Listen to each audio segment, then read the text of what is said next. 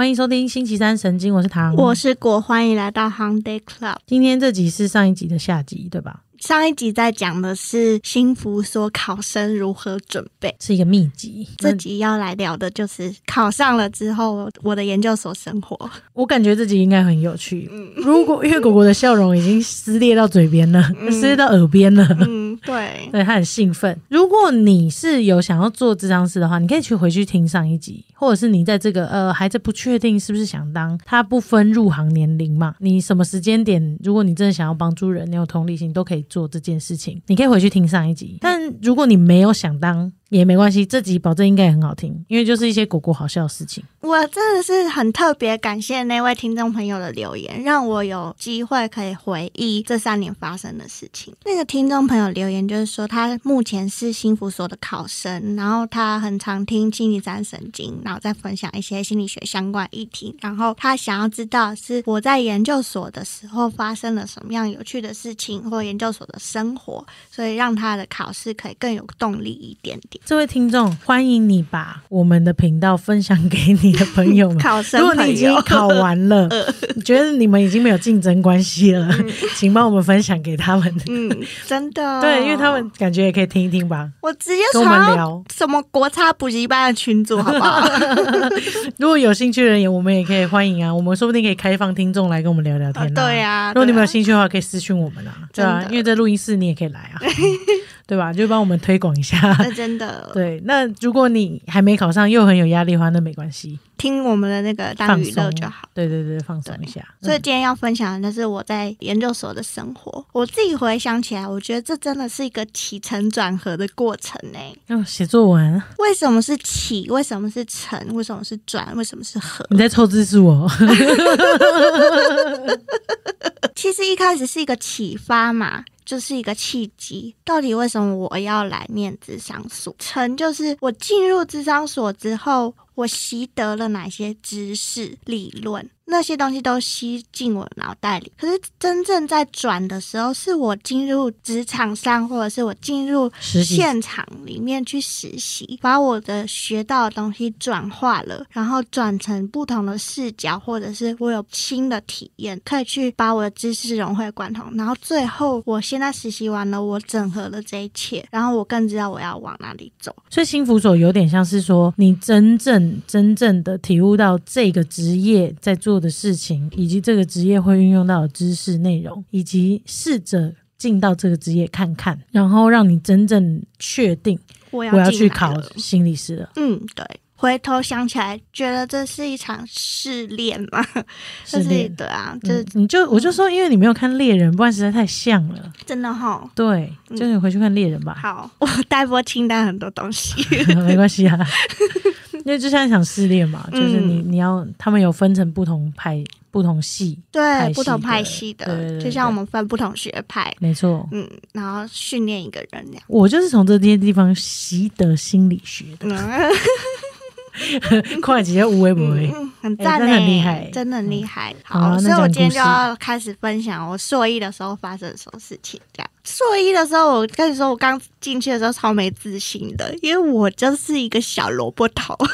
你们全班不是都小萝卜头吗？我跟你说，我们全班有那种四十几岁的人，那是怎么样？可以介绍一下吗？哦，好，我们班上有十二个人，然后他算是小班制的团体这样子。一开始进去的时候，因为大家都是从不同的行业进来，有些人他本身一开始可能是辅导老师，那有些人可能是他是记者，那有些人是工程师。哦，就是每个人感觉就是从各行各，这是各行各业，对啊，各行各业的人来了。哦，上集如果没有听到的人，我们小整理一下，因为新福所它可以在任何阶段，你只要对这件事情有兴趣，你都可以来考嘛。你考进来以后，你都可能是不同类别，因为你人生会在不同阶段遇到不同的呃心理状态的变化，你习得的。那个经验也不太一样，所以考进来的人会具备的特质也会不太一样。会不一样。有些人可能是职涯领域的专长，有些人是亲密关系的，嗯有些人是家庭的，对吧？嗯所以那时候我们大家进来的时候，大家职业都不一样。然后也我们班也有同学是那个戏剧工作者，哦，所以就各行各业，你根本无法想象的一群人，然后他要凑在一起。那我想知道最特别的职业是什么？我觉得应该是我刚刚讲的那个戏剧工作者，然后跟编辑，哦，编辑就是现在我都还我还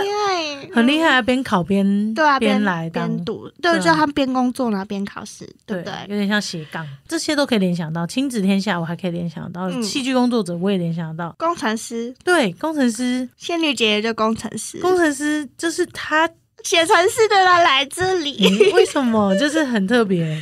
他曾经也有一段故事，那那个故事就是之后有机机会再讲。反正他因缘机会底下，他也接受了智商的帮助，或者是他有去上一些身心灵的课程，然后让他自己走过了那一段低潮，所以他就后来选择进入智商这块。哦，还是你要约仙女姐姐来来聊天？对啊，不好啊，好啊，那你下次有机会的话。，OK，继续。我现在真的觉得我在看猎人，因为猎人的考上猎人试验的人，全部也都是长得奇特，奇特，对，就是每个人都各有特特色对对对对，各有特色，各有专长，没错。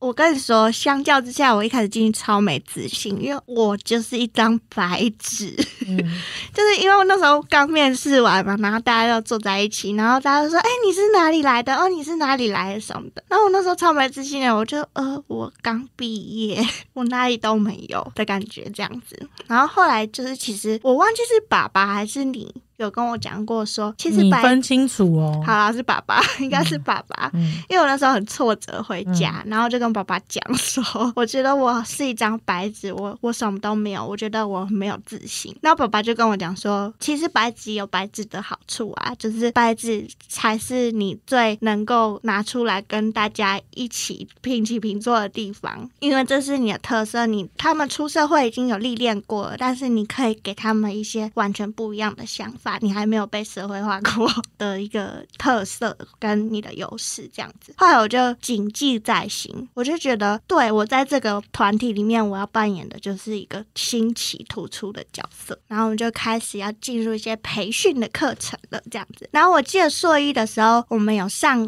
变态心理学，然后那时候就有知道说，哦，原来什么什么疾病它是这样子发生的。然后什么疾病它的特征是什么？就像我们上次聊了聊，有自闭症啊，有智能障碍啊，就不同疾病对类型，然后会认识忧郁症、焦虑症或者是病理上的。对病理上的东西。那时候我们很有趣的地方是，老师有有要我们去跟诊，哦，你们有实际到现场去？对，所以我们就有坐在精神科医生的后面看他看诊。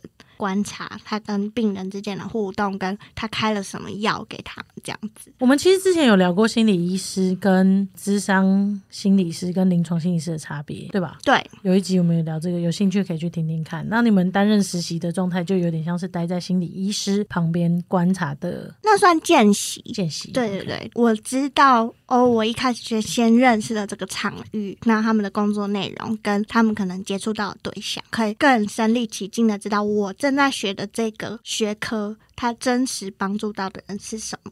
那意思说，进入到就是研究所的时候，除了大家想象研究所可能都在念书啊、看文献之外，其实你觉得研究所生活有趣的地方，是你有可能有机会去见习，嗯实际上知道你未来的职涯可以做些什么事情。那个见习是你在书本里读不到的。读不到的因。为你可能真的看到一个有生病的人在你的面前会体现出来的样子，然后医生给的处方或者是方式，你也会直接看到。除了见习以外，你还有实际上这样的实作，不是念课本而已。真的是探索你自己的家庭的生命故事，哦，了解，就是要一层一层剥开了。一层层剥开，而且是剥你自己，而且为什么是从家庭啊？因为我们是家之所啊，哦，原来如此所。以我们在治疗别人家庭之前，要先知道自己家庭发生什么事情。所以我们所有的作业都是一直在剖析自己的家庭的东西。那是有一个脉络，是说因为原生家庭跟你们息息相关，所以你们要做这件事之前，所以要剖析你的全部。哦，那我我可能会选职涯、欸。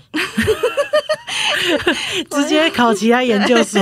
我也 想要读家庭的。OK OK，所以我们的作业，比方说家庭智商嘛、家族治疗、家庭动力，这些都是以家庭出发，所以包含我写的东西，全部都是以我的家里发生重大事件，这个重大事件如何影响我们家里本身，然后我们家里有没有力气，或者是自己生出某一个力量来平衡这件事情或消化这件事情，就是要把自己家里分析的很透彻。懂，因为你们家之所。那你有没有在可以匿名？可以匿名，嗯在大硕一的时候看过很特别的故事，因为其实基本上我们的故事可能前面有聊过嘛，嗯聊过一点点，然后至于我们怎么会成为这样子性倾向的，我们之前有聊过嘛。嗯。那你有没有看过其他人觉得很特别的？哦哦，可以匿名，可匿名处理。哦，好，我的好朋友，他的故事就是他们家其实有两个妈妈，因为他爸爸那个年代里面二房的二房这样。嗯，那、他的妈妈是二房，嗯，爸爸有一个大老婆，那只是从小到大主要在照顾他的人都是那个大妈。还是要找你朋友来聊，这是个匿名处，这要匿名处理吗？我或者我问他有没有意愿这样子对。那他的故事也很特别，就是他跟他妈之间的关系，还有他跟他大妈之间的关系，还有他大妈跟他妈之间的关系。就是蛮复杂的。很复杂，然后他的心境是什么？然后他怎么样从这些家族里面长出他自己的力量？这件事情，嗯，对，就是很特别。那其实你们在这个过程当中，除了剖析自己的故事跟了解自己之外，其实你从别人看会瞬间看到很多案例，哎，对，很多案例、嗯，突然资料库会暴增哎。会知道不同人的心境是什么。嗯，可以更同理，尤其你们是一群十二个 具备有同理特质的人。对，这是做医学到的。嗯，那你们上课应该一直都在哭吧？哎、真的哎，一直哭，一直哭，一直哭，嗯，因为遇到这些事情受不了真难真的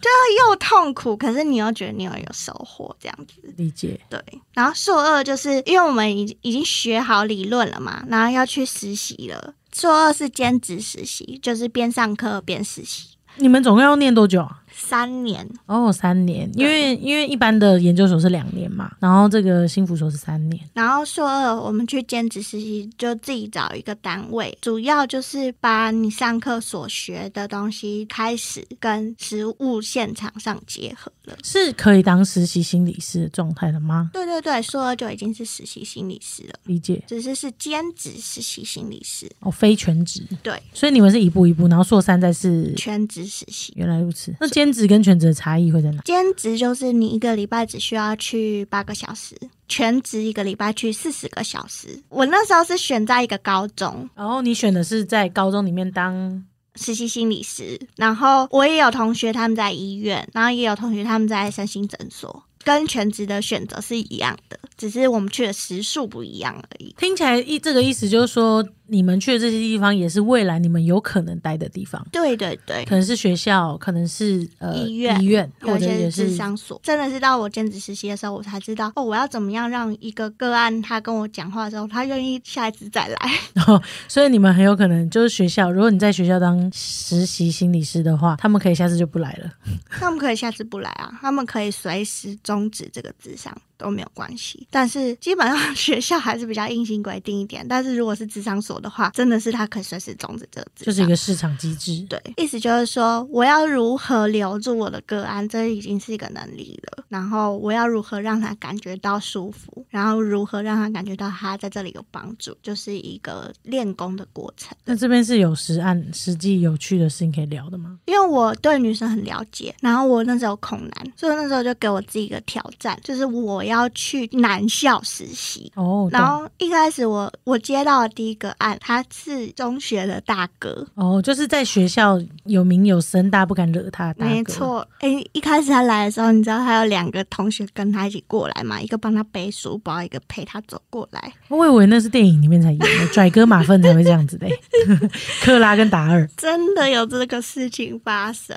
OK，他个子很大，然后很壮，然后脸很凶。然后没有表情，然后他为什么要来还这样子？他当时是被老师转借过来，所以他不是主动，不是主动要来的。那老师怎么把这个转借给你了？老，我觉得老师有阴谋哦，嗯老师自己 接不住的，给实习心理师接哦。试试看啊，一个挑战。对，只有你接住了吗？可能因为我跟我同学相比，我可能相对来说比较镇得住他，所以老师就给我了。嗯，了解。对，我接住了，各接住位。赞。一开始因为大哥嘛，你怎么可能一开始就跟他破题说什么？哎、你为什么来智商？或你知道你真的来干嘛的吗？不可能！我花了三四个礼拜跟他把诺，我才取得他的信任。这真是一个挑战哎、嗯，我天哪！我真的是跟他把诺，我就是跟他随便聊。聊什么那你的恐男也在这时候治好了哦。真的，我觉得男生好好相处哦，OK，而且好单纯哦。嗯，那你怎么跟他玩呢？我那时候问他说：“哎、啊，你平常都在做什么事情啊？”这样子，然后他就说：“哦，下课就钓虾，钓虾。”我说：“我还没去过钓虾场诶、那钓虾场里面，我就问他收费啊，或者是问他一次可以玩多久，嗯然后他都怎么钓。他有自信的地方，他愿意回答你这样。对，然后他就跟跟我讲说什么要用什么器具啊，然后怎么勾他，然后开始问他一些关于就是他为什么会喜欢那边这样子。嗯，就跟他聊天，跟他聊一些他平常会买的东西。其实我聊，我不是真的跟他随聊，我是了解他生活环境的聊天，理解这样子。然后后来真的我感觉到他开始对我有一些信任的时候，是因为我感觉到他跟我讲一些比较不好的事情，让他比较没有面子的事情。他愿意讲，对他愿意开始讲的时候，我才感觉到哦，对他，他不是都讲好的这样子。然后那时候我就知道他有点信任我之后，我就问他说：“诶，那你下一次可不可以自己来呀、因为我觉得你好像每次带同学来，你他们都没有办法准时上课，也不太好。懂。你再卸下他的武装，对，下一次他来的时候，他就准时，然后自己来了，然后他就开始跟我聊一些关于他们家的事情啊，嗯然后我就问他说，那他知不知道为什么他会来到这里？就开始破题了，嗯然后跟他开始聊一些关于他过去做的一些事解业，OK，不过这是因为个案的事情嘛，对，所以我就先不讲了。对，但是我确实见过大哥，嗯，确实见过。对，然后就是蛮蛮苦的，嗯，那你去过钓虾场了吗还是没去过哎、但我知道钓虾场的内幕了。？OK OK，那你在高中里面就是整个学期都在接不一样的个案吗？嗯，对，就是我有遇过那种大哥嘛，然后也有遇过雅思的学生，然后也有遇过那种花花公子。所以都是男校嘛，是男我校，兼职实习的时候待的是男校。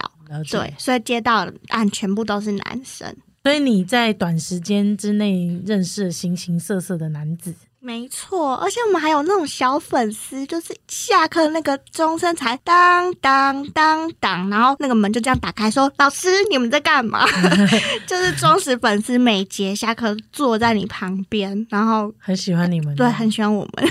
因为你在高中的时候念女校啊，你几乎都没有遇过高中男生，呃，对，他其实是完补了你的，某一个阶段，对不对？对对对对嗯我觉得高中男生真的蛮可爱的，这是我硕二的时候发生的事情。启程成了，对，成。然后到了硕三的时候，就是全职实习了。那我一个礼拜可能有四十个小时都待在机构里面。嗯，然后因为加上我去的是社区的智商所，然然后后就跟学校不太一样了，对它也不是医院，它也不是不医院，诊所，嗯，它是社区型的智商所，对。然后通常因为智商所如果有跟学校有合作的话，我们偶尔还是会进入学校去接一些学生的案。不过大部分主要还是接成人的案居多，这样子。就是意思就是说，通常都是主动去找到你们智商所，然后跟你们呃了解过后派发心理师的这样子的一个过程，就是等于商业型的智商所。这两个部分最大的不一样就是，如果主动来智商所的话，他的动机会比较强烈一点。他想要解决这件事，对，但是学校的话，通常有一部分是因为老师转接过来的，有一部分是学生他自己想谈，但是他的状况比较严重，就是他已经有一些忧郁症、焦虑症的疾病了，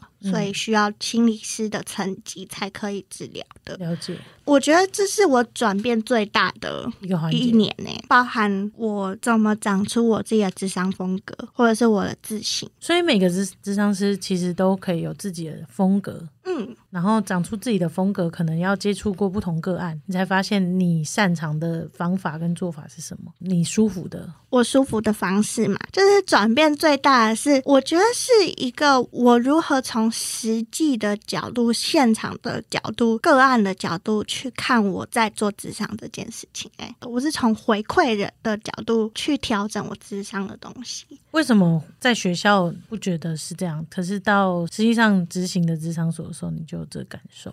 因为我觉得学校多半还是输入知识居多，因为他们是听你的学生，我们的角色角色的地位比较地位不一样比较不一样。嗯我还是一个老师的身份，可是到智商所之后，我觉得我们关系是平等的，可能又有点不平等哦，因为像这种感觉有点像是付费是？对喜剧演员，他站在台上，然后你付钱去听那个喜剧表演的时候，嗯他就觉得逗乐我啊，逗乐我啊，这样笑笑笑笑笑。但是就像他已经决定要去找你治我啊，你你不一定会治得好我吧？你治我啊，结果没有治好就走了。好啊，现实层面就是说，我一个小时只收五百块，跟一个小时收三千块的人就是不一样。所以三千块的人会说治我啊，怎么没有治啊？我付了三千对块还治不好，对，但是五百块觉得哎哎容错，反正对，反正我场电影百块嘛，对吧？对对，所以相对来说，我们地位比较平等一点点。嗯，但你那五百块你也没有拿嘛？我没有拿工伤时间。我没有拿。嗯 好了好了，好啦，开玩笑，反正就是相对来说，我们他的期待没那么高，然后我可以从他身上得到的回馈去调整我我跟他的关系。懂，因为你是实习心理师嘛，嗯，所以你这个阶段学到的东西，可能是你未来进职场也不一定。学得到的，嗯嗯，难怪是需要实习这个阶段。好，那我可以理解了，这是一个容错的时期。懂。